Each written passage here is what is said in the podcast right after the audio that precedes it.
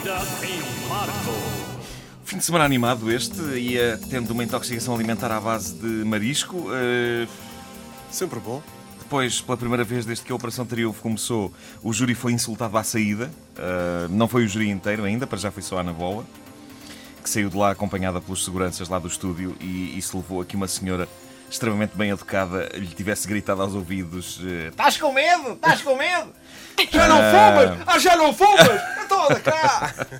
Ana Bola lida bem com isso, mas se fosse eu, acreditem que à pergunta Estás com medo? Eu responderia Estou sim senhora Ah, É que vocês não viram a banha que esta senhora tinha a adejar debaixo dos braços Há toda uma geração de senhoras com banha a adejar debaixo dos braços que me assusta Francamente aquilo assusta-me Eh, E falo agora para as pessoas que me odeiam para dizer o seguinte Pessoal, se me querem fazer mal não contratem um brutamontes para me espancar. A sério, é dinheiro mal gasto. Uma senhora de meia idade com banho a adejar na parte de baixo dos braços é o suficiente para eu ficar destruído.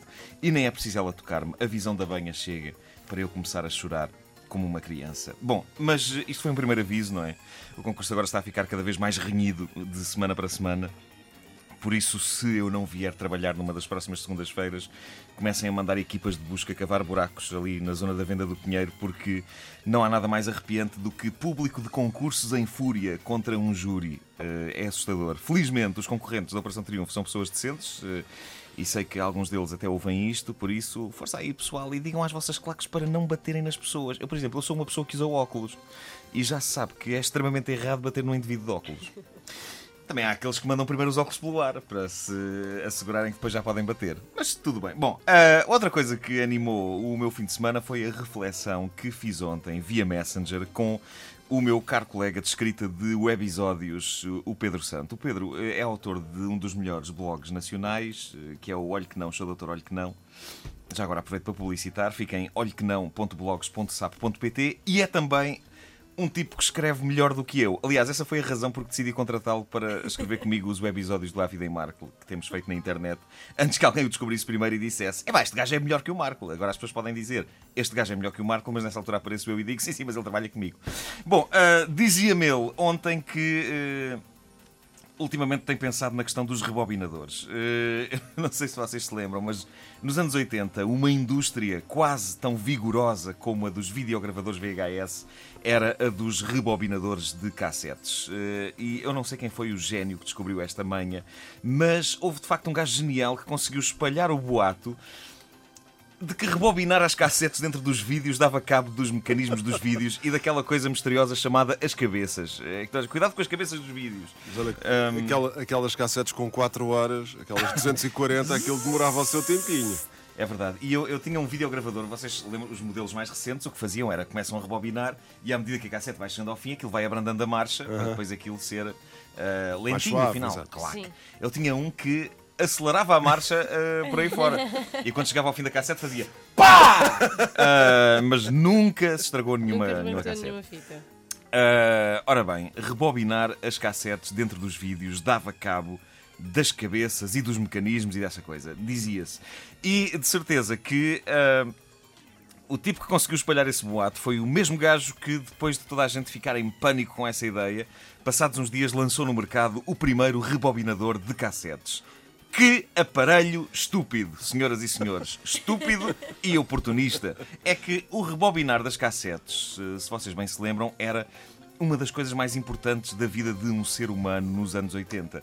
Ah, meu Deus, havia videoclubes que cobravam uma multa se um tipo chegasse lá com uma cassete por rebobinar. E essa tremenda pressão imposta pelos videoclubes, aliada ao mito de que rebobinar dava cabo dos videogravadores, fez com que, durante algum tempo, os rebobinadores de cassetes vídeo fossem um bem de primeira necessidade sem o qual nenhuma casa podia passar. De certeza que o inventor desta maquineta ganhou imenso dinheiro na altura, mas pensemos bem no quão deprimente é a invenção dele. A invenção dele, o rebobinador, é basicamente um videogravador. Ou seja, o rebobinador é no fundo uma invenção de um outro tipo muito melhor do que ele, mas sem as partes boas. Sem a parte de se poder gravar coisas ou ver coisas. Que raio de invenção é esta? Isto é quase o mesmo que aquele momento da história em que apareceu um tipo todo contente a dizer que tinha inventado a bicicleta de ginásio. É como uma bicicleta, mas sem a parte interessante do andar. todo o esforço, nem um centímetro de caminho. Mas sim, o sacana dos rebobinadores deve ter sido um reizinho lá na rua dele na altura. E continuaria a ser. Não fosse um tipo mais esperto do que eu ter inventado o DVD. e agora, rebobinador de um caraças? Hã? Tens alguma ideia brilhante? Toma! Ah, há um lado em mim que acredita piamente que o que levou à invenção do DVD não foi uma necessidade de tornar melhor a experiência do cinema em casa. Eu quero acreditar que o gajo que inventou o DVD fê-lo para destruir o estupor que inventou os rebobinadores de cassetes VHS. Isso foi isso, foi muito bem feito, pá. Parabéns. Eu sonho com o dia em que o rei dos rebobinadores leu a notícia de que o DVD ia chegar ao mercado. E ele está... DVD? Pá, inventem um rebobinador de DVD, pá. Ponham... Ponha, o que é um DVD não rebobina? O DVD não rebobina? Epá, ah, então inventei um líquido de limpeza. Epá, inventei um líquido de limpeza para o DVD. Qualquer coisa. Eu devo dizer que uh, nunca dei dinheiro a ganhar ao inventor do rebobinador. Esse chulo. Uh, sempre, sempre rebobinei as cassetes no videogravador. E ele nunca se avariou por causa disso. Mas de certeza que muitos patos, e alguns deles devem estar a ouvir-me neste momento, possivelmente vocês dois aqui no estúdio, tiveram traquitanas destas em eu casa. ainda tenho, tenho lá um museu. Tens rebobinador? Ainda usas? Não, eu tenho um museu do rebobinador. o museu do rebobinador. Epá, isso é lindo. Tu és... é uma máquina feia. José Marinho é o curador. pois era, era feíssimo. Era feio, era, era um feíssimo. Assim. Ah, eu tenho pena de não me poder rebobinar a mim próprio. Tantos patos que tiveram traquitanas destas em casa. E é por isso que eu quero aqui lançar uma grande catarse a nível nacional. Vamos deitar cá para fora os rebobinadores, vamos levá-los para um descampado e vamos destruí-los à paulada. Um, se tem um rebobinador em casa, filma a destruição do rebobinador, ponha no YouTube. Vamos fazer uma grande corrente de destruição de rebobinadores de cassetes VHS. Foi a invenção mais estúpida da história da humanidade e isso tem de ser assumido. Obrigado e bom dia. Não ouviram desde o início? Querem ouvir outra vez? Ouçam esta rubrica em podcast antena3.rtp.pt